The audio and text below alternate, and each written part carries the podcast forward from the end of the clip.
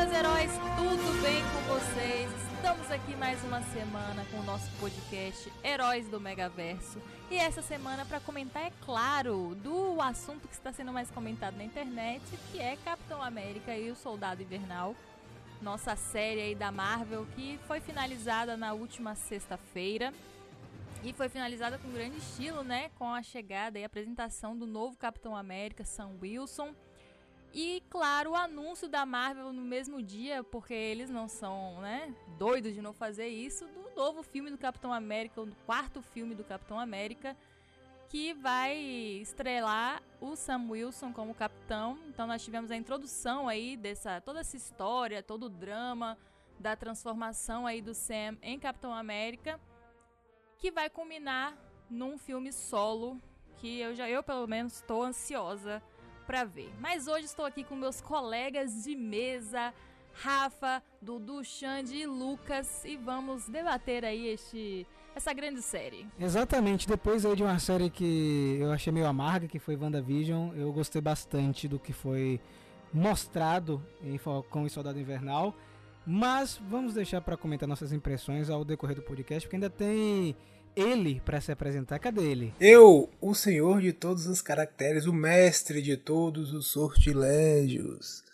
Pois é, vamos fomentar um pouco dessa série tão legal. Eu tô gostando desse que a Marvel tá fazendo com os seriados. Ao contrário de você, eu gostei bastante de Vander Wilson, também conhecido como WandaVision. Também estou curtindo nossa série aí que vamos comentar hoje, A Águia e o Falcão Invernal. Como assim? Não entendi, depois dessa eu perdi tudo. Ainda nós temos aqui mais dois grandes fanáticos da Marvel. O primeiro é o Eduardo, né, Eduardo? Um grande fã. Diga aí o que você achou. Impressão-se logo de cara de Falcão e Soldado Infernal. Diga aí. É, realmente foi meio infernal, assim, em vários momentos da série. Eu acho que o lado positivo é que eles esticam bastante e o lado negativo é que eles esticam bastante também. No final das contas, essa série foi do começo ao fim para um lugar que a gente já sabia onde ia. E eu tenho várias coisas que eu não gostei, mas tem muita coisa que eu gostei também. É, eu acho que o caminho está sendo bem pavimentado aí para esse universo das séries que eu acho que eles vão construir bem a partir daí. Mas temos alguma coisa para falar sim. Mas antes de passar para Xande, Xande só vai se apresentar no próximo bloco. Ele não vai falar nada agora. Por que que vai puxar o próximo bloco? Ele que encarou semana por semana review de Vander, não, Vander Wilson também e de Falcão e Soldado Infernal lá no Mega Hero. Então vamos para o segundo bloco.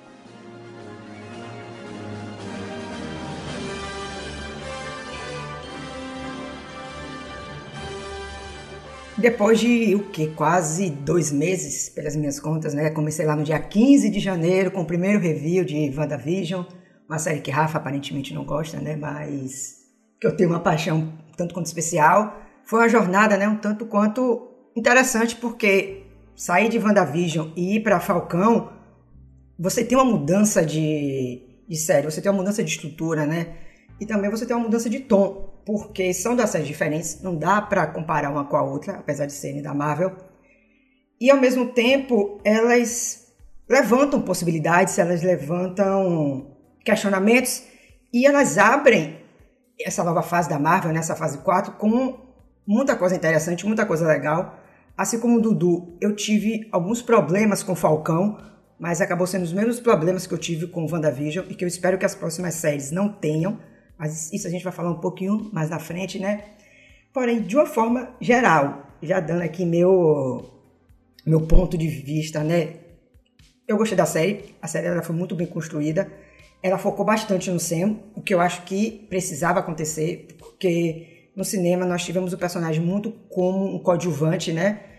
Se a gente for contar os, o tempo de tela que ele teve em todos os filmes, a quantidade de falas, não foi muita coisa. Então, ter esse espaço para ele, para ele poder brilhar, para o ator poder mostrar tudo que ele queria mostrar nos filmes, foi algo simplesmente mágico. É, eu concordo, Xande. É, inclusive, eu achei que a série é muito mais do Falcão, né, do Sam, do que do Soldado Invernal. É, por mais que a gente tenha tido aquela história do Buck acontecendo, ele tem uma, uma jornada dele também que acontece. Eu achei que é principalmente do Sam a história. É, esse objetivo de lançar o novo Capitão América, acho que foi o que eles queriam fazer principalmente. É trabalhar mais os personagens, né? Mas eu gostei que eles botaram o Sam na frente, eu gostei que eles fizeram essa transformação virar uma coisa importante. Eles podiam ter saído do último filme, que foi é, Ultimato, né? E dito, ah não, agora é o Capitão América, dado o uniforme novo e deixado por isso mesmo. Mas eu acho que um dos méritos da série é justamente que eles dão essa importância, né, dele ser negro, de como isso pesa, né, porque os Estados Unidos é um lugar muito branco, que as pessoas valorizam demais isso. Eles tratam desses temas difíceis e ele trata desses temas difíceis também, né? Você vê que não é uma escolha fácil que ele tem. Mas, enfim, é isso. Eu gostei que o Sam, que é o grande personagem da série. Então, eu tava animado em assistir essa série porque eu sou muito fã do segundo filme do Capitão América, né?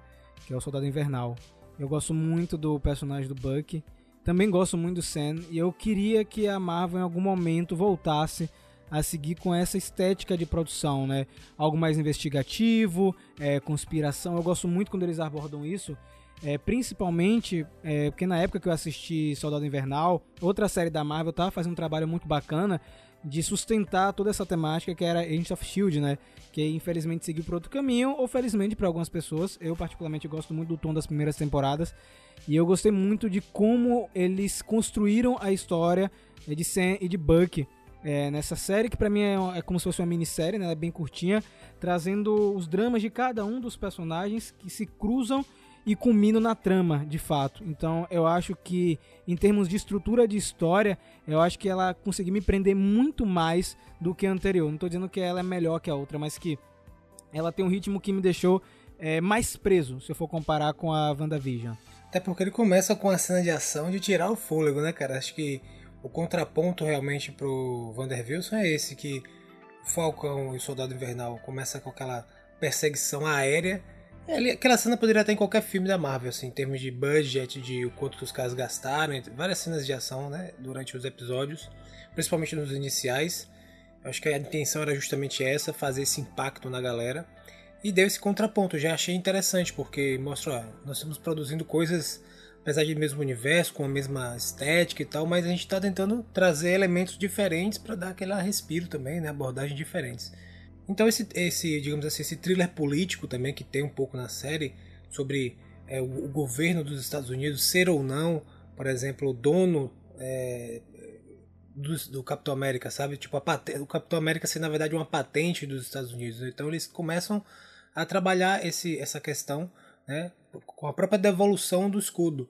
Então, Sam Wilson fica naquela de devolver o escudo, devolve, mas aí aquela história, esse, esse escudo não é nem do governo, na verdade é uma questão jurídica meio embaçada, então o governo dos Estados Unidos não tem direito sobre o Capitão América, né? E aí eles fazem aquela propaganda de marketing para lançar um Capitão América é, loiro, Aí eles pegam azuis. um filme de Kurt Russell que tem tipo assim, tem todas as características que seria um Capitão América, mas ele, sei lá, tem um nariz meio é, meio esquisito, uma testa, nunca sabe? Ele é como se fosse um Capitão América meio distorcido. Ele coloca para fazer o ator e também traz de volta essa, essa, essa questão da, da, da guerra no Afeganistão, né? Eles, se eu não me engano, eles são eles vieram de lá, né? Eles, eles comentam inclusive no momento da série.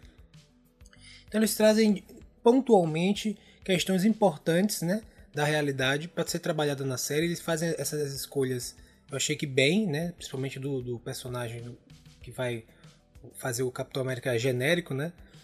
E, e, vai desenvolvendo toda essa trama com o Sam Wilson e o Soldado Vernal. Lembrando que, por exemplo, com o Soldado Vernal eu gostei também porque ele, ele tá nessa jornada de reparação, né?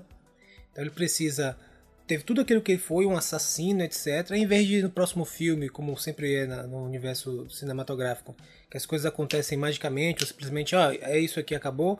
Lá eles têm, sei lá, quase 10 episódios para desenvolver essa transformação. Então é interessante que no início eles estão brigando, né? A, a terapeuta bota eles lá um de frente pro outro, os caras meio que tentando encaixar as pernas assim, e falar coisas um pro outro.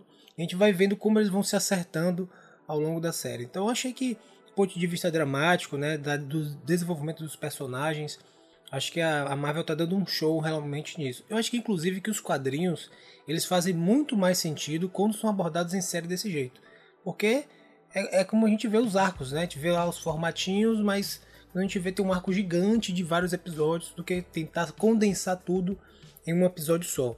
Então, eu acho que eles estão desenvolvendo bem esse universo agora desenvolvendo personagens importantes, né?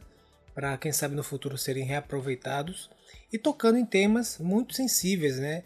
Eu, eu achei que eles foram corajosos em ponto. Eu pensei que eles não iam tocar, afinal de contas é a Disney, né? Como o Dudu mencionou, sobre a questão de a própria aceitação. É como se fosse uma metalinguagem. Eles estão falando da própria aceitação dos fãs referente ao Falcão ser o novo Capitão América. Isso. Então, ao invés de eles passarem por isso, eles simplesmente não. Sabe o que vão fazer? A gente vai trazer isso para um drama dentro da própria série. Então, cara, é genial essa peça pegada, sabe? Uma forma de resolver, de fazer e, e conversar com o público, certo? Que está que tá assistindo a série de uma maneira é, inteligente e interessante. E, assim, é, mostrar os argumentos, mostrar a perspectiva de como é. A própria ideia de que, na mesma época do Steve Rogers, ia ter, ia ter a possibilidade de ter um Capitão América negro. E não teve, por ser justamente uma, uma pessoa negra. E ele foi trancafiado, ele foi é, utilizado para, enfim, fazer experimentos para ver por que o soro funcionava, enquanto, enquanto Steve Rogers estava lá pausando, tal, de bonitão, etc. Então eles tocaram muito bem nesse tema. Inclusive a ideia de, tipo assim, não, ninguém vai aceitar e o cara comprar a briga, tipo, não, mas tem que ter, porque eu acredito, etc. E eu achei bem interessante, eu achei bem corajoso deles. Eu pensei que eles não iam passar por essas questões. Eu espero que. É, agora estou ansioso para a próxima, tô na expectativa de, de, da série do Loki, né? Que eu vi também uns, do uns spotzinhos do louco, né? Então, é, só traz mais expectativas para as próximas produções. Eu acho que para mim, é claro, da parte da produção de filmagem tá, é filme, né? O nível é o mesmo coisa do filme. Mas eu tô interessado. É um filme dividido em Exato, episódios. exato. Um filme, sei lá, de 10 horas. Mas acho que o quadrinho funciona melhor assim. E aí agora eu tô na expectativa, na verdade, de ver como é que eles vão desenvolver a história de Loki. Né? Porque se eles estão trazendo uma perspectiva diferente, conseguindo manter uma certa qualidade de desenvolvimento de personagem, coisa em comparação ao que tinha, que estava sendo feito nos filmes, né? Então, cara, o que, é que eles vão fazer com esse personagem que tem, né? Toda essa doideira, essa, esse negócio de ser meio vilão e ser, né? Um pouco mocinho também, etc. Toda essa questão de ele ser um filho abandonado, etc. Adotado. Então tem, acho que tem pano para manga aí também. Eu acho bem interessante esse lance que vocês estavam comentando no início do podcast sobre WandaVision e, e Capitão e Soldado. Que WandaVision foi uma série que a gente não sabia para onde ia, né? Era assim, cada episódio todo mundo teorizando, justamente porque ninguém sabia por que eles tinham feito essa série. Ah, beleza. No começo todo mundo achou que, ah, vamos explicar alguma coisa de Wanda e Visão, a gente nem sabia em que espaço-tempo mais ou menos aquilo ia se passar exatamente e tal. E aí acaba que é uma série, né, sobre o luto, sobre a perda. É, como diz o pessoal na internet, né? É, eles estão dando série para personagens que precisavam de terapia, na verdade. É né? verdade. Os personagens é. que precisavam estar sendo tratados com psiquiatras. Mas isso é, é legal, um ponto interessante, porque imagina o seguinte: tudo que foi, foi passado nos filmes, realmente você tá tipo com um síndrome, sabe, um pós-traumático, sabe? Com certeza. É legal, interessante. Não tinha pensado nisso. Pois é, aí o pessoal assim, olha, vocês não deviam estar tá dando série pra essa galera, vocês deviam estar tá dando terapia especializada, sabe? Uhum. Mas enfim, foi interessante porque ninguém sabia o que ia acontecer, então foi aquele frenesi, né, das teorias, meu Deus, porque ninguém sabia por que aquela série tinha sido criada. Depois que acabou, tudo fez sentido, né? É, foi bom a gente ter essa explicação pra gente também não, não receber uma feiticeira escarlate do nada no filme do Doutor Estranho, quando sair. Então foi parabéns aí pro que eles fizeram, mas ao contrário, né, de WandaVision, aqui em Capitão e Soldado a gente tem o oposto. A gente sabe exatamente por que essa série está sendo feita. Essa série está sendo feita para apresentar o novo Capitão América. E assim, eu vou confessar que no início eu fiquei assim, nossa, mas sabe? Para que essa série? Porque eu não tinha feito essa ligação, né, de que na verdade não era uma série do Falcão e do Soldado Invernal. Era uma introdução ao Capitão América, porque ficou esse, esse gap, né? Esse, essa, esse vazio, né? Quando o Steve simplesmente dá, tipo, um rage kit e fala assim, ó, oh, então, eu já lutei por esse país, eu já fiz tudo que eu tinha pra fazer, eu já lutei fora do planeta, chega. Eu agora vou voltar no tempo e vou viver com a mulher que eu queria ter vivido quando eu fui congelado. Tchau e bênção, vocês se resolvam aí agora com esse escudo. e aí a gente ficou todo mundo assim, e agora, né? O que, que vai acontecer?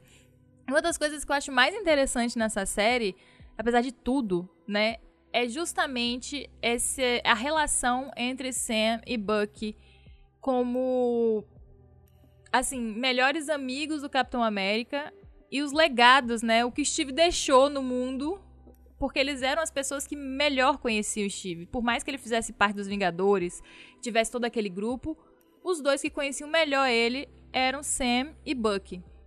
Os, cada um de uma maneira diferente. Um era o link dele com o passado e o outro foi a apresentação dele para o novo mundo. Então, é, é muito legal que eles brinquem, não brinquem, né? Que eles trabalhem essa coisa de qual dos dois deveria ser o Capitão América implicitamente. Porque explicitamente a Steve já tinha dito, né? Ele falou: Ó, oh, Sam, segura aí que é tua. Mas eu vejo muita gente falando na internet assim: nossa, mas ainda. Eu gostei do Sam Capitão, Capitão América, mas eu ainda fico com aquela, aquela coisa no coração de falar assim: nossa, e se, né? E se Buck tivesse pego o escudo e se tornado Capitão América? E eu acho que eles trabalham isso de uma maneira muito sutil, muito delicada na série que eu gostei, porque no fim Buck percebe que não é aquele o caminho dele. Eu achei isso muito interessante. Ele percebe que na verdade a pessoa que tem todas as virtudes, né, do grande herói americano, na verdade é o Sam mesmo. E a série vai apresentando isso em cada episódio que passa. É interessante tudo isso que a gente falou, né? Principalmente porque, como eu já tinha mencionado, Sam, ele nunca foi um personagem muito explorado de fato nos filmes, né? Ele nunca teve muito destaque. Agora ele tá tendo todo esse destaque. E tem vários momentos na série, tem várias cenas, né, que não são cenas de ação, são mais cenas de diálogo, são cenas mais dramáticas, que você fica impressionado com a atuação do Anthony. Porque não é algo que a gente espera de uma série da Marvel, querendo ou não, ou de um filme da Marvel. Muitas das cenas, muitos dos diálogos, eu fiquei bastante surpreso quando eles colocaram, por exemplo, se eu não me engano, é no episódio 3, é no mesmo episódio que ele vai visitar Isaiah, né? Que era para ter sido o Capitão América depois de Steve. E que eles saem da casa de Isaiah, eles estão andando pela rua e param uma viatura policial. E aí sai um policial armado e ele basicamente manda Sam ficar parado, colocar as mãos onde ele possa ver, como se sempre fosse uma ameaça. E tipo, quando eu vi aquela cena, eu fiquei, eu não acredito que a Marvel realmente colocou uma cena dessa em uma de suas produções, porque é algo que eu acho que ninguém nunca imaginou, não só pelo teor dela, mas pelo peso que ela tem. E foi a partir dali que eu literalmente vi o caminho que a série ia seguir. Porque dá para notar que aquele meio que foi um ponto de virada. Porque a partir dali, toda a questão de ser. Porque a partir dali, toda a questão de Sam ser um homem negro e assumir o manto do Capitão América fica muito mais em evidência. Nos primeiros episódios, isso ainda é meio nublado. A gente tem algumas dicas sutis, né, e algumas falas dele, mas a partir dali isso fica totalmente explícito e a gente vê como ele se porta naquele momento, porque quando o policial reconhece que ele é o Falcão, que ele é o Vingador, a postura do policial muda. Mas sem já está incomodado, sem, já nota isso. Então, todo esse clima continua ao decorrer da série, né? E isso também acaba ficando em evidência também na relação dele com Walker, que vem a se tornar o Capitão América. Então, tudo isso, né, como a gente já mencionou aqui, é muito bem construído, é construído de uma forma delicada, porque é um assunto sério a ser tratado, então não daria para Marvel colocar de qualquer jeito, não daria para eles só chegarem ali e jogar isso e não dar um background melhor, não explicar melhor.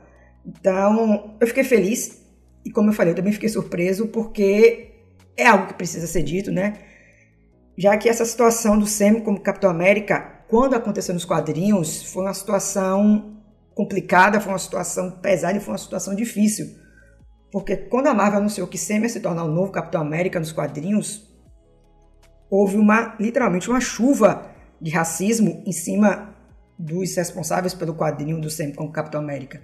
Então, pelo menos para mim, eu fiquei com a sensação de que isso fosse acontecer novamente na série.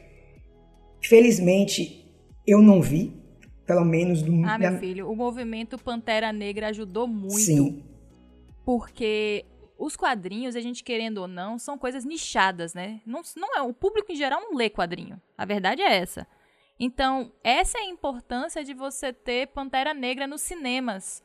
Pra o público geral ver uhum. um super-herói negro, entendeu? e entender que é isso, qualquer um pode ser um super-herói. A importância A disso. importância, Então, etc. Ele Exato. quebra esse impacto Eu que acho- seria se Pantera Negra não existisse. Entendeu? Pra fazer isso.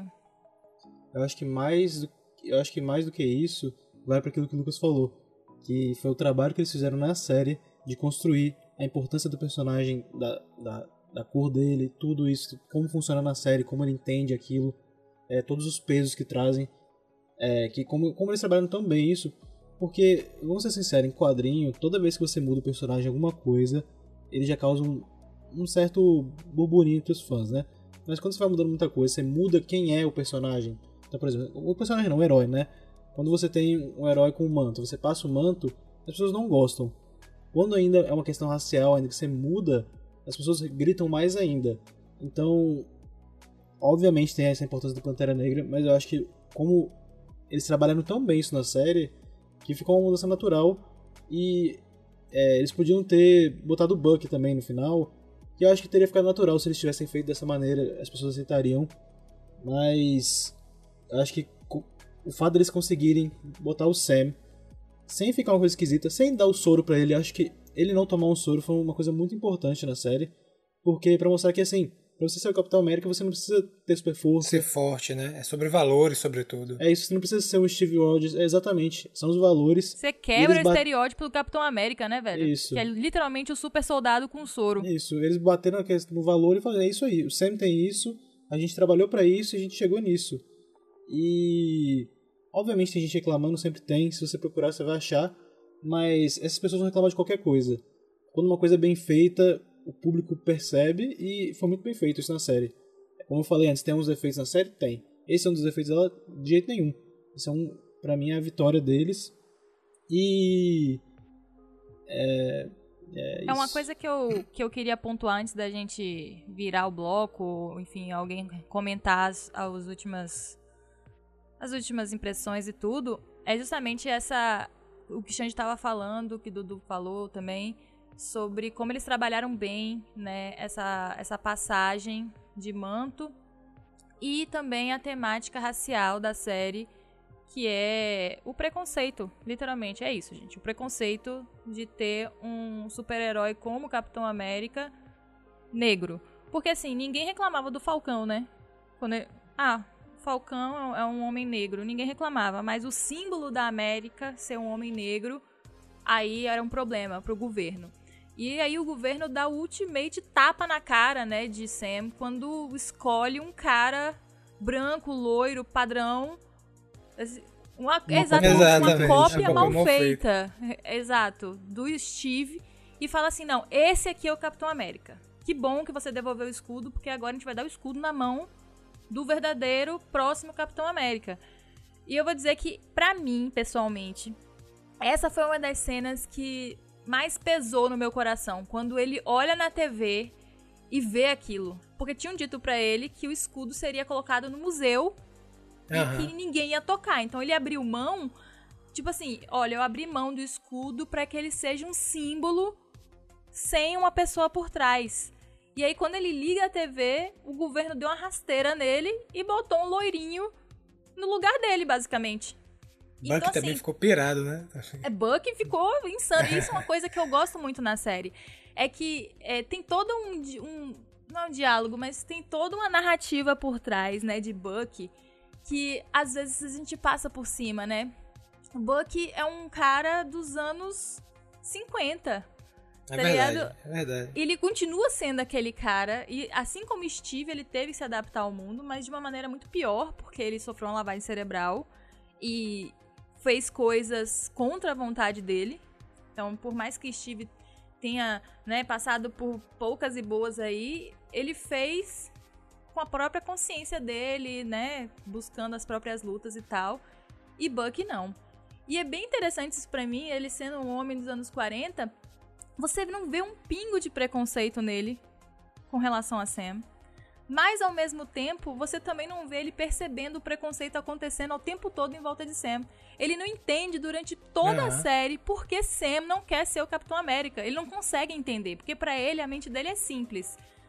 Steve disse que você tem que ser o Capitão América E você tem que ser o Capitão América. Ponto. Não, não tem nuance nessa discussão. E você olha pra cara e fala assim, filho, o que Não é tem tão nessa simples, né? discussão é nuance. É só nuance. É, gente tem muita delicadeza nessa situação que você não está pegando. E Buck não entende. Aquela cena do joelho lá deles sentados um na frente do outro. Sam tá entalado querendo dizer, assim, dizer, né? Olha, as pessoas não querem um Capitão América negro. E ele não consegue. E isso só vai se desenrolar no penúltimo episódio, naquela cena que eles estão treinando lá na casa de Sam, que ele finalmente entende. Ele fala assim, cara, desculpa. Eu agora eu entendi todo o peso na sua decisão que eu não tava entendendo. E isso pra mim tornou a série assim muito mais incrível, muito mais que cena de luta e tal. Foram essas essas coisas assim, porque eu, eu vi gente falando assim: "Ah, não gostei que o Buck não foi muito explorado". Velho, é uma série do Capitão América. É uma série de Sam. E onde o parceiro tá ali, o mesmo é parceiro que- do Capitão América está ali para o novo Capitão América. É outra coisa também do Buck é que, apesar de não ser uma série, como eu, falei, eu até falei no começo, né? Foi bem mais focada no Sam. O Buck ele tá ali pra uma jornada de cura dele. A jornada de cura dele acontece, no final ele entrega o livrinho, né? O caderninho dele, ele, ele consegue passar por cima daquilo. E. Assim, não dá pra pular pro personagem fases, né? Porque, ele- como você falou, ele, ele não teve as escolhas dele, ele foi controlado por muito tempo, ele é um cara tirado do tempo dele. É, então a gente tem estágios dele no MCU mudando. A gente vê que ele foi pra Wakanda, ele conseguiram desprogramar ele lá, mas ele não teve a, a- a época de cura dele. Então não dá pra botar ele, tipo, perfeito, lutando perfeitamente, sabendo o que, que ele quer, sabendo todas as coisas já nessa série, porque ele não tá curado. Pelo menos não tava curado da série, né? A gente viu justamente essa época de cura dele enquanto Sam tá se aceitando. Que foi uma das coisas que eu mais gostei na série. Eu gosto muito do personagem do Buck. E é engraçado que a gente, em paralelo a isso, assistiu o primeiro filme do Capitão América, né? Então você vê o personagem antes de virar o Soldado Invernal. Então eu gostei, por mais que seja um seriado focado mais no Sam, a gente teve um espaço sim pro Buck desenvolver seus dramas, principalmente todo aquele lance da lista, dele ter que se vingar de pessoas que trabalharam na Hydra, que controlaram ele na época do Soldado Invernal. Então eu acho que isso foi explorado sim. Não foi tão explorado? Não foi, mas pra mim eu acho que foi suficiente. É, foi suficiente. E não foi só isso, né? Na verdade, tem toda. a- tipo assim, de novo, uma narrativa, assim, não foi só assim, ah, ele tinha um caderninho de vingança, a lá Oliver Queen, tá ligado? E, e foi lá eliminando a galera. Ele, na verdade, ele teve que ressignificar o caderninho, né, velho, durante a série. Porque Exato.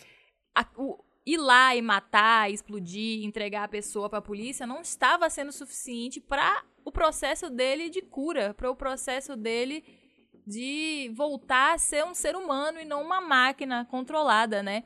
Então ele Inclusive tem que foi Sam que deu essa ideia, né? Sam chegou assim, Pois rapaz, é, porque você é tem que pedir desculpa às importante. pessoas, pô. Isso, porque Sam é, ele trabalhava justamente com isso, ele trabalhava com gente que chegava da guerra, né, com veterano de guerra, que Aham. chegava completamente destruído mentalmente.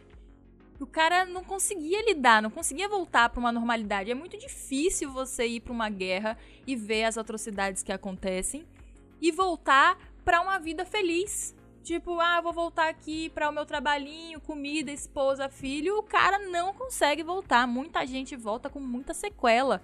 E Sam usa exatamente essas habilidades para tratar Buck, que é o quê? Não é mais do que um veterano de guerra, né? Literalmente, um Aham. veter... o veterano de guerra lá da Segunda Guerra Mundial, Aham. que ainda sofreu lavagem cerebral. Então, essa relação dos dois é muito boa. E isso fica muito melhor porque os dois atores são amigos. Então, assim, pense no- num deleite que é assistir os dois conversando sempre. Porque você sabe que existe toda uma relação pessoal, tipo, real ali, né? Então deve ser muito gostoso fazer esse tipo de atuação numa situação dessa. Além do nosso grupo de protagonistas, a série entregou pra gente outros núcleos, núcleos de antagonistas, múltiplos núcleos na verdade, e que me surpreendeu muito a forma como todas essas tramas foram costuradas, é, uma entre a outra, e no final até culminaram em algo comum. né? Nós tivemos os apátridas, tivemos o próprio John Walker, tivemos o Mercador do Poder e tivemos o Barão Zimo. Quatro núcleos aí, basicamente, que se conectaram com o núcleo principal. E eu queria jogar pra vocês é, o que, é que vocês acharam da construção de cada núcleo, porque assim é uma série curta, foi uma série de seis episódios E será que eles conseguiram de fato explorar cada um dos personagens, cada uma das histórias? Porque assim, eu senti, pelo menos eu, que o Barão ele foi colocado de uma maneira interessante, mas ele saiu assim, poderia ter sido explorado mais. Porém, os outros núcleos, principalmente dos apátridas, para mim é algo que a série acertou em cheio. A forma como desenvolveu e a forma como deixa o telespectador é, na dúvida se realmente eles estão fazendo algo certo ou se eles estão fazendo algo errado. Eu acho que esse é o grande mérito, pelo menos, do núcleo dos apátridas. Mas, no geral, o que, é que vocês acharam dos núcleos antagonistas, de certa forma? Olha, sendo bem sincero, eu acho que tiveram pontos positivos e negativos, então vou começar falando pelos positivos. O que eu estava mais esperando nessa série V era justamente Zemo se tornando o Barão Zemo, não aquilo que nós vimos em Capitão América Guerra Civil, que aquele daí não é o Barão Zemo. Então, quando anunciaram que o ator ia voltar, que Zemo ia ter a máscara dele característica, eu fiquei animado porque eu pensei, não, agora eles vão tratar o vilão como merece, né? E foi uma surpresa um tanto quanto positiva, porque eu não imaginei que um vilão pudesse ser tão divertido quanto Zemo foi. Todo episódio que ele aparecia me divertia. A cena da dancinha dele e Madripoor é maravilhosa e que, por sinal, a Marvel divulgou né, uma versão estendida daquela cena. Então confiram. Toda a relação dele com Buck, com Sam e até com Sharon depois é muito divertida, é muito fluida. Você vê que os quatro funcionam muito bem, você vê que a interação deles é simplesmente esplêndida. E você quer mais, você fica, certo, eu preciso de mais de Zema, eu preciso ver aonde ele vai chegar, eu preciso ver o que, que ele vai fazer. E por mais que a, que a série não entregue né, isso tudo de fato, ela planta ali uma possibilidade, porque ele vai para a balsa e quem controla a balsa? Royce, aquele velho conhecido do Incrível Hulk, né, o general. E Royce também é responsável pelos Thunderbolts, os quadrinhos. Então, quem sabe Royce não pegue Zemo para os Thunderbolts? Quem sabe Zemo não volte depois? É uma possibilidade que eu espero que aconteça, né? Só um parênteses antes de continuar. É, eu senti um. O tipo de relação deles é, do Zemo, Sam e Buck. Não sei se o Lucas vai concordar comigo, porque a gente está lendo um quadrinho atualmente de Power Rangers. Né? Lembra muito o Lord Dragon com a Trini, com o Zack, né? Um vilão que está do lado dos heróis e você tenta entender as motivações dele naquele momento, né?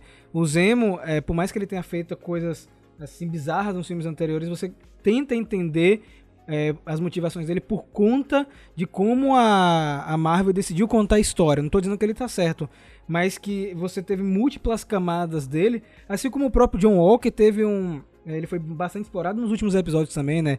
A gente entender os dramas do personagem. Eu acho que a Marvel conseguiu de fato explorar algo que eu sinto que ela tem uma dificuldade, assim como outros grandes estúdios, que é trabalhar com vilões. Né? Os vilões eles acabam sendo unilaterais. É, e nesse caso, os vilões que foram mostrados aí é, nessa série, eles têm várias camadas. Como eu falei, o Zemo ele tem uma conclusão que eu não gostei muito, acho que foi muito rápida a solução, mas em termos de, de como o personagem foi construído, é, eu achei que ficou bem interessante. Acho que foi uma das melhores. É, um dos melhores vilões que a Marvel conseguiu mostrar em tela. Como você falou, Rafa, do Walker, é interessante porque todo episódio que o Walker aparecia, eu sentia mais raiva dele ainda. Então foi uma raiva progressiva ela começa baixa e vai crescendo. Agora, eu tive um pouco de dificuldade em ter raiva dele. Eu tenho mais raiva do sistema do que dele, porque para mim ele é uma representação daquele sistema dos sim, senadores também. dos Estados Unidos. Sim, sim, sim. Que é, Concordo. Nós precisamos desse herói. É isso. Ele é um cara, é um produto Foi da treinado, guerra. né? E isso tem vários reflexos na série, né? Porque as escolhas que é. ele faz, até aquela, aquela cena lá que era para mim, que é uma pequena crítica, era para ser mais brutal que ele mata o a Pátrida eles cortaram completamente, mas enfim. É, é uma cena daquelas ali que você vê que o cara tá já tipo, quebrado. A morte do amigo dele, obviamente, é o, é o ponto final, mas é, ele é o produto de um sistema que acabou com ele e acaba com muita gente, né? E é interessante porque minha crítica a ele, ou ao sistema, né, ou ao desenvolvimento da série, é de certa forma a mesma crítica que eu tenho com o Capitão Marvel. Porque nós temos dois personagens que vieram do exército, né? apesar de serem de locais diferentes. Eu esperava que eles tivessem mostrado um pouco mais dessa vida de Walker no Afeganistão, mostrando como ele ficou do jeito que ele é, como ele ficou quebrado. Mas... É, pelo menos um flashback rápido. Com flashbacks, mas... né, etc. Velho, mas eu acho que. Eu acho que. Não é, eu não achei necessário, tá ligado? Eu não sei se. Uma. Eu, por eu ter uma proximidade assim com Força Armada, me dá uma clareza melhor do que acontece num, numa situação dessa. Eu não achei necessário. É, é bem bizarro. Eu aconselho, se você quiser saber como foi, tá ligado? Assista qualquer documentário de guerra. Se você não tiver estômago, assista filme, que aí pelo menos, né? É tudo, é tudo uma, um cenário construído. É. Tu não assista Dunkirk, né? Que fica um pouco confuso. é, porque assim, é um, um, lance que acaba com você. Porque, e assim, o lance de ser a guerra do Afeganistão é pior ainda, né? Porque foi uma guerra que todo mundo sabe que foi infundada e que os Estados Unidos perdeu. Então, assim, foram é, coisas é, que foram mandadas né, para os soldados fazerem que eles sabiam que eles não estavam lutando contra nenhum inimigo. Eles estavam ali metralhando a população. Gente inocente. E isso não tem como não mexer com uma pessoa. Tipo assim, eu tô realmente lutando pelo meu país, meu país tá certo, porque você não consegue achar sentido naquilo. Então, assim, isso, é, isso é um fato conhecido, né? Se você tiver minimamente, sei lá, um interesse ou, sei lá, você gosta de história, você sabe, tá ligado? Por que, que o Walker é completamente quebrado. E uma das cenas que eu mais gostei dele, que eu sei que tem muita gente que que ficou, assim, acabando com ele na internet depois e tal, foi a cena do tribunal, né? Que foi uma cena. Na verdade, foi um circo, né, pra mídia ver que ele estava sendo expulso do posto de Capitão América. E que, assim, foi. É muito pesada aquela cena, porque ele não tem direito à defesa, né? Só que ele mesmo assim, ele grita, porque ele, ele falando assim, olha, vocês me criaram, vocês me fizeram ser desse jeito e vocês me deram essas liberdades. Eu sou literalmente Capitão América com revólver de novo. É, é eu não tenho, não tinha o que eu fazer, tá ligado? É, era isso. Vocês queriam que resultado diferente com tudo que foi construído até agora? E aquilo ali me deu um nó na garganta, porque por mais que ele seja detestável, por mais que você não quisesse ele como Capitão América, que você quisesse o Sam, ou enfim, até que você quisesse o Bucky, naquele momento eu senti muita pena dele, sabe? Eu fiquei assim. Porque você não pode fazer nada, você não tem defesa. E aí ele é escorraçado para depois ser abraçado de novo pelo governo, né? Porque a condessa, a condessa que aparece, ela trabalha ali no governo. Então, assim, os caras publicamente escurraçam ele pra depois ali no. Na cocô. Né? Na cocô. Na mesma sala, inclusive, que eu achei bem interessante, ele ser é, renomeado ali como agente americano. Então. Eu achei, eu achei isso interessante, porque eles conseguiram agora dissociar a ideia de que o Capitão América são certos valores que construíram, digamos assim, aquele país, etc., que não está necessariamente no governo e agora você tem um agente americano que tem a ver com essa estrutura estatal, Sim. né? Com toda essa parte burocrática do Estado. Eu gostei que eles conseguiram dissociar isso agora, eles fizeram uma divisão. Então você tem, sei lá, a mesma, a mesma farda com, no caso antiga, né? A farda que seria num Capitão América, só que toda com uma cor diferente. E você tem agora o Sam, que é o Capitão América, que representa, não representa o governo dos Estados Unidos. Ele representa os valores que construíram aquele país que é a união justamente dos colonos, né? Enfim, os negros, os irlandeses, todo mundo. Ele inclusive tem uma fala que ele, que ele faz dizer tipo assim: é, eu lutei para construir esse país, nossa gente lutou para construir esse país e ninguém vai, vai, vai me dizer que eu não América. possa é. É, representar e ser o Capitão América, porque eu participei dessa luta aqui para construir esse país aqui também. Então é, é uma, é, uma é, é um resultado de uma união de forças de diversos povos do planeta, né, para construir aqueles valores, etc. Então, achei bem interessante que eles conseguiram finalmente dissociar. Outro ponto interessante também, como o Rafa já falou, né, são a questão dos apátridas. Tá vendo? Eu consegui terminar todos os reviews e o podcast, consegui falar o nome certo desse grupo. É, é apátridas. É que se a gente olhar de perto né, com mais atenção, a gente consegue notar essa relação, especialmente entre o que é o Walker, né? Como ele foi construído e o grupo. Por quê? Nos apátridas nós temos toda a situação dos refugiados. E é uma situação atual, é uma situação que nós estamos vendo né, no decorrer dos últimos anos. E a forma como a série tratou foi uma forma delicada, eu achei certa. Porque se a gente parar para pensar, o que Carly, né, a líder dos apátridas, queria não era algo ruim. O problema foi como ela fez isso acontecer.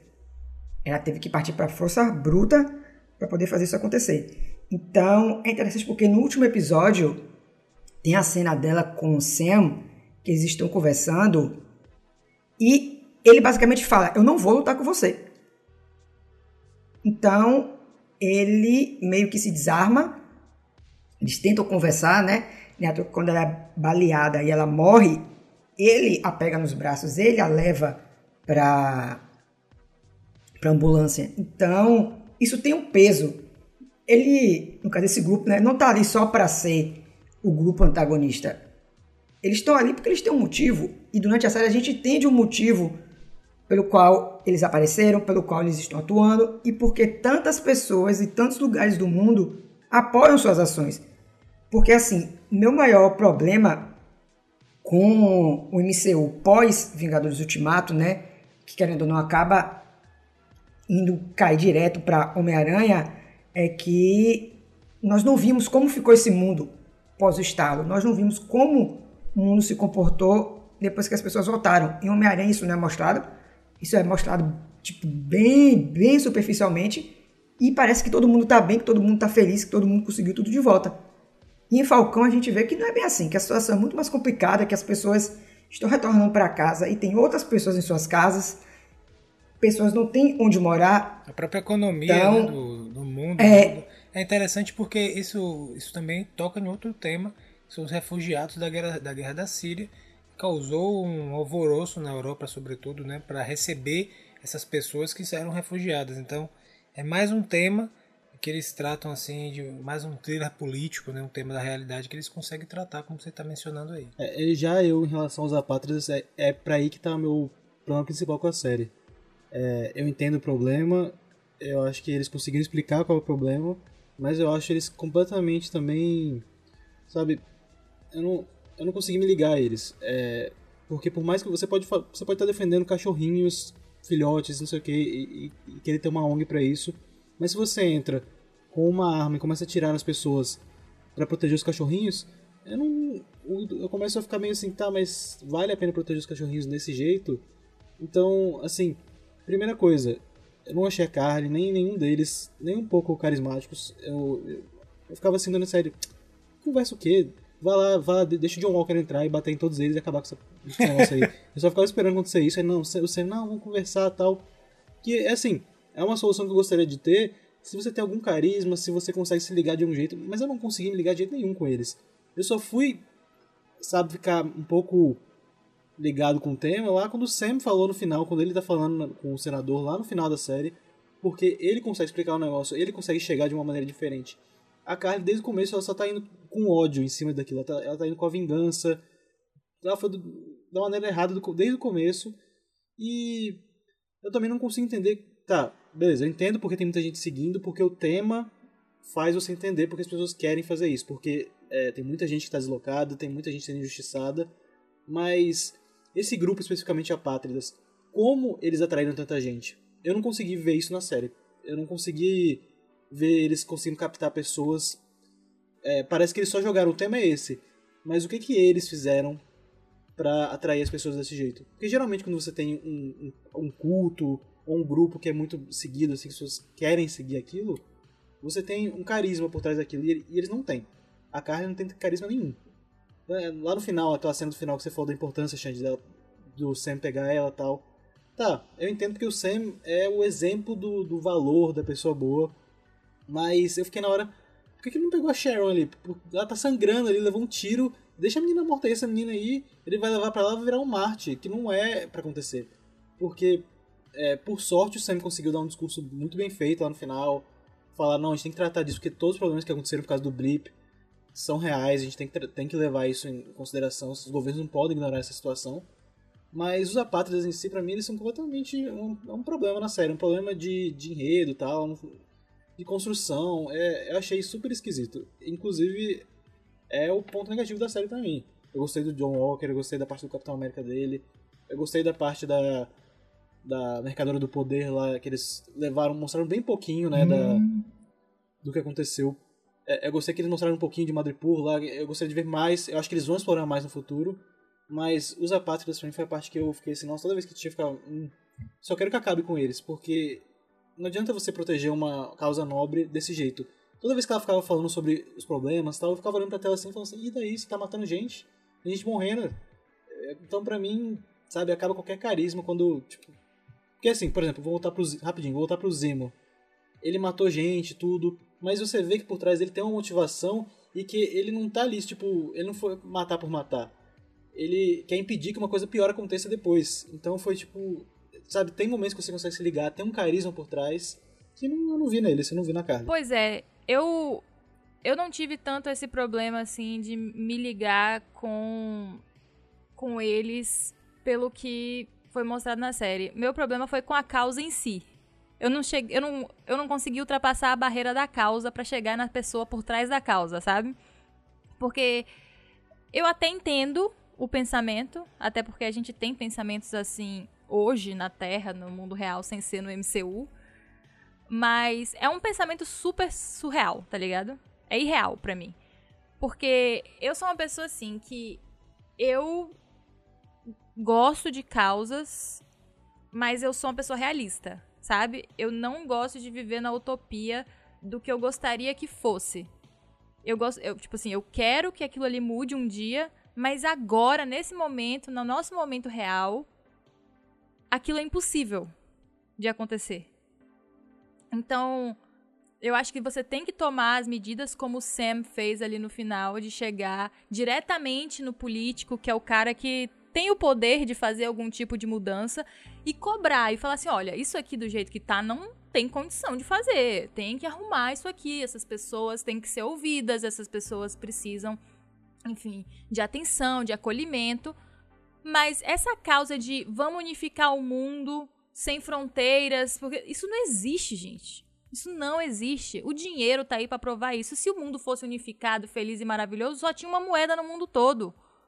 A gente tá separado por um trilhão de barreiras e não vai isso ser é um contra o capitalismo, né? E É capitalismo isso. é o único sistema que funcionou até hoje na história da humanidade. Exatamente. Então não vai ser um blip que tira metade das pessoas. Eu sei que é um negócio extremo. Tira metade das pessoas da Terra e em cinco anos depois volta todo mundo que vai fazer esse sistema, tipo, falar: não, não, não, realmente vocês estão certos, vamos pegar os apátridas e botar os apátridas no poder.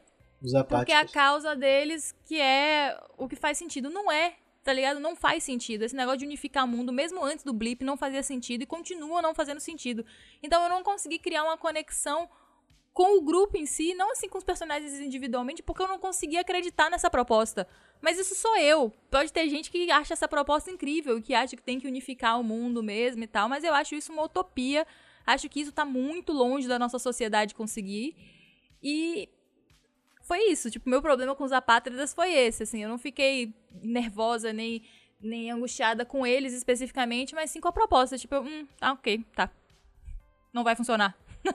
Eu achei também que faltou uma construção melhor dessa parte dos apátridas de acho que a escolha da atriz ficou, não, acho que não é nem pela questão da habilidade dela de atuação, mas por uma questão carismática assim, de Também. realmente não representar talvez um líder, um líder carismático, né? Como seria a princípio um líder que constrói um culto em volta dele.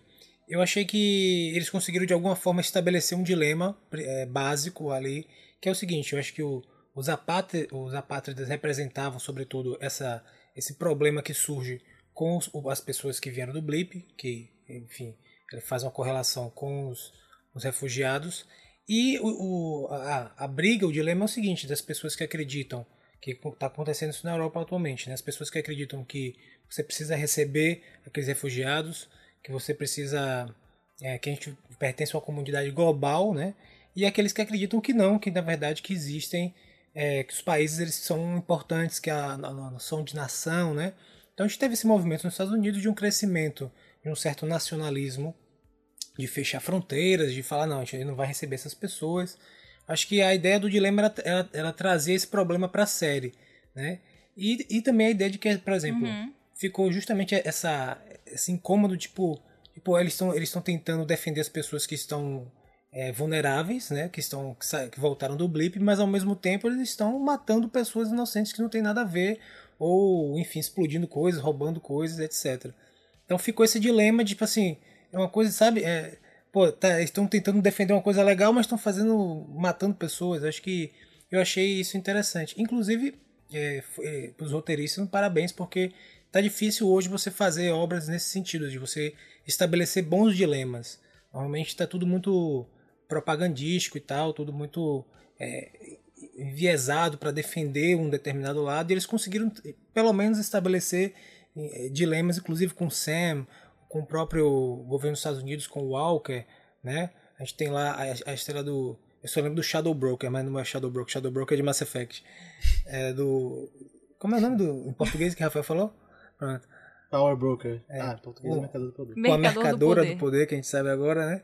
Então acho que eles conseguiram estabelecer bons dilemas para esse seriado. Acho que isso, isso eleva a qualidade. No mercado. Tanto é, que, tanto é que o efeito é justamente é, isso. Vão ter pessoas que vão se conectar e vão achar que o movimento, na verdade, dos apátridas ele é válido, porque de alguma forma era a única for é o único jeito de você peitar um governo é, global. Isso que eu ia falar tem agora. gente que achar. Exato. Você pegar e fazer o a, trabalho com minhas Exato, próprias mãos, né? Que, que, a gente vê isso, muito esse discurso atualmente. Achar... Tipo, ah, o governo Exato, não faz, então eu vou fazer. Vai achar isso. Então, isso é, é, é, a riqueza do, do elemento de roteiro que os caras conseguiram trabalhar. Outra coisa também é, isso é outra coisa também é o seguinte: os apátridas representam essa noção de uma construção global, de uma comunidade global, que a gente também já tem, é, não do jeito claro que eles estão fazendo, mas é a própria ideia de você ter, por exemplo, as Nações Unidas, as a, a ideia de que países Sim. se unam para formar um governo supra, supranacional. Isso é uma discussão pesada, inclusive na internet, é claro, mas também para quem lida com relações internacionais, etc. Que é justamente esse risco de você estar tá submetido a um governo supranacional e as pessoas que moram naquele território não são. Enfim, é uma discussão complexíssima que, que tem. É claro que o seriado não chegou nem perto de abordar a complexidade dessa, dessa, dessa discussão, mas acho que eles pelo menos tentaram estabelecer, com muito cuidado, esses dilemas, porque acho que se eles vão um pouco além, talvez desse um problema sério para a própria Disney, para Marvel, etc. É, porque assim, na verdade, é, é, Já pegando a ponta, né, que assim, tinha falado da mercadoria do poder, esse foi meu ponto negativo e da série. eu acho que a série trata do como, Porque né? quando anunciaram que Madripoor está presente, eu fiquei... Finalmente, né? Finalmente vamos ter o primeiro indício dos X-Men, dos mutantes no MCU. É, porque, para quem não tá muito por dentro, Madripoor. Madripoor dentro. É uma região, né? É. é uma cidade-estado. É, só com a piada. É uma cidade-estado, né? Que é muito presente nas histórias dos X-Men. Wolverine vira e mexe, tá passando por ali, né? Então, quando eles anunciaram que eles iam para lá, eu fiquei, eu fiquei bastante animado, né? E o Mercado do Poder já tinha sido citado nos primeiros episódios, e aí começa a desenvolver quem é ele, e você fica com aquela questão Será que vão mostrar o mercado do poder da série? Será que vão mostrar no cinema? Eu, pelo menos, achei que eles iam mostrar no cinema, né? Porque estava chegando o final da série e não se falava mais no mercador, não se tinha indícios de quem seria o mercador. Em contrapartida, nós tivemos Sharon, que desde que ela apareceu, algumas situações dela não estavam muito bem claras. Você via algumas falas dela, você via algumas cenas dela rápidas, você sentido, ficava, né? hum, tem alguma coisa é, tem alguma coisa aqui que não tá que não tá batendo. Por quê? Para a própria fala da série, Sharon não sumiu no estalo. Então, ela ficou sete anos foragida, contando os dois anos de Capitão América Guerra Civil. Então, o que aconteceu nesses sete anos? Ninguém sabia. Pelo que ela estava falando, ela estava ali mais de por foragida, né, tentando sobreviver, como uma contrabandista de arte então as coisas não estavam muito claras. E aí chega o último episódio e Sharon se revela como a mercadora do poder. Quando ela falou isso, eu parei uns segundos. Primeiro que eu dei pausa no episódio, obviamente, né? Eu parei e fiquei. Eu perdi alguma coisa. Aqui. também, eu não esperava. tipo, onde for. É, eu, eu acho que tem duas coisas aí. A primeira é que eu acho que é, eu espero pelo menos né, que eles vão explorar isso depois em alguma coisa, um filme, outra série, porque é isso que ficou esquisito, né? Tipo, do nada ela virou a Mercadora do Poder. E a outra coisa é que, é, é, assim, eu pelo menos já tinha visto alguns indícios que seria ela, eles iam ter esse twist no final, assim.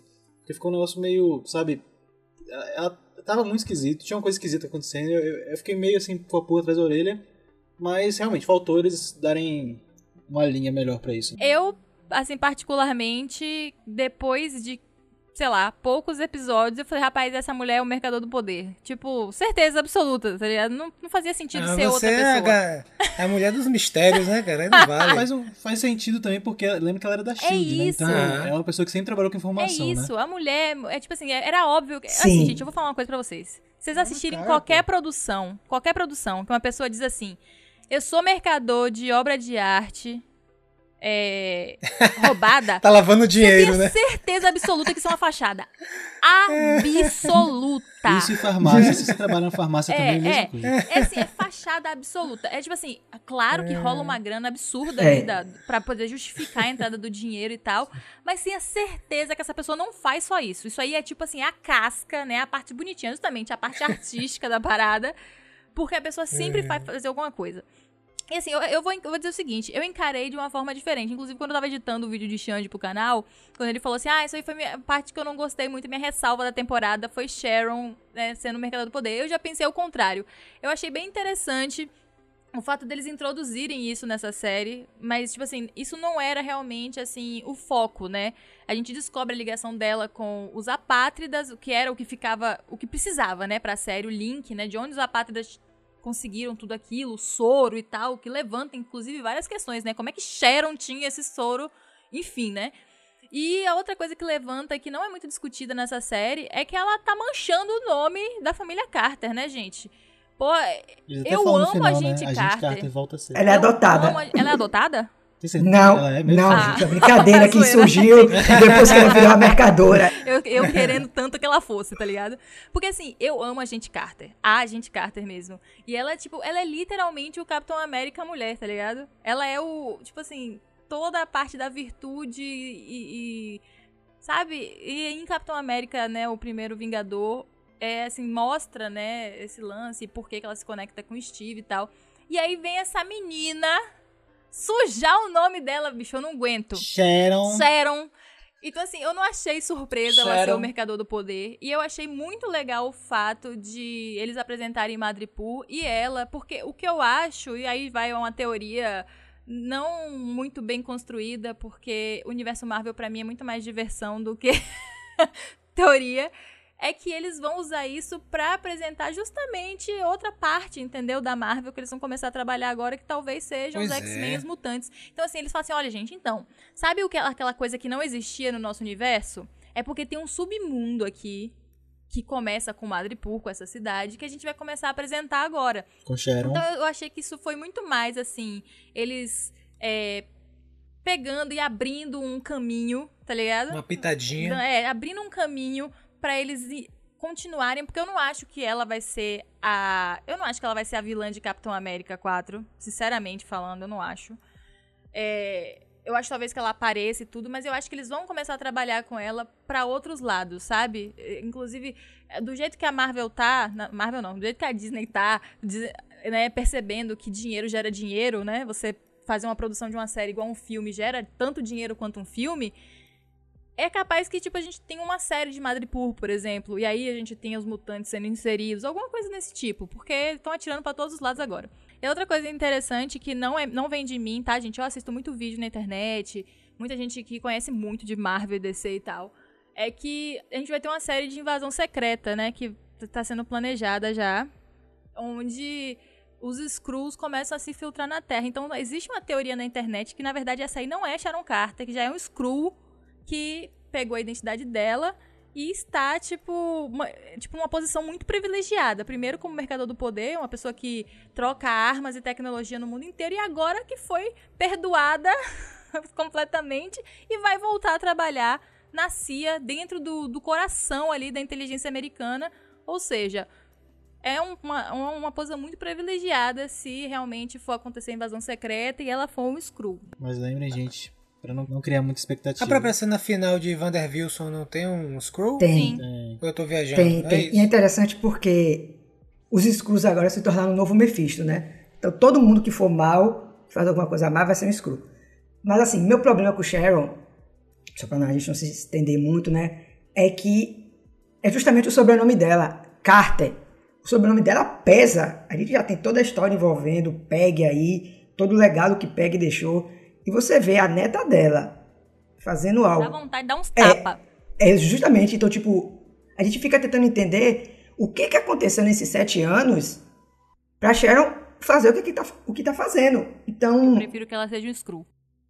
eu espero, né, assim como o Dudu, que isso seja explorado no futuro, que eles dêem um significado pra isso que, e que isso não passe batido.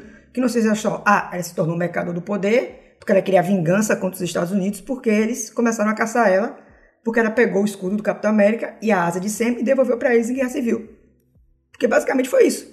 Então, eu espero realmente que isso seja mais aprofundado, que isso seja mais trabalhado, que eles deem um motivo para ela ter se tornado o que ela é e que isso não passe batido. Porque se for, me desculpe, mas não vai rolar pra mim, né? Eu tenho uma, uma pergunta pra vocês, né? Eu queria saber, eu não pesquisei e tal, mas assistindo o episódio e com a roupa nova do Capitão América, eu fiquei porque assim, ele era o Falcão antes, né? Só que o símbolo dos Estados Unidos, sobretudo, é a águia careca, né?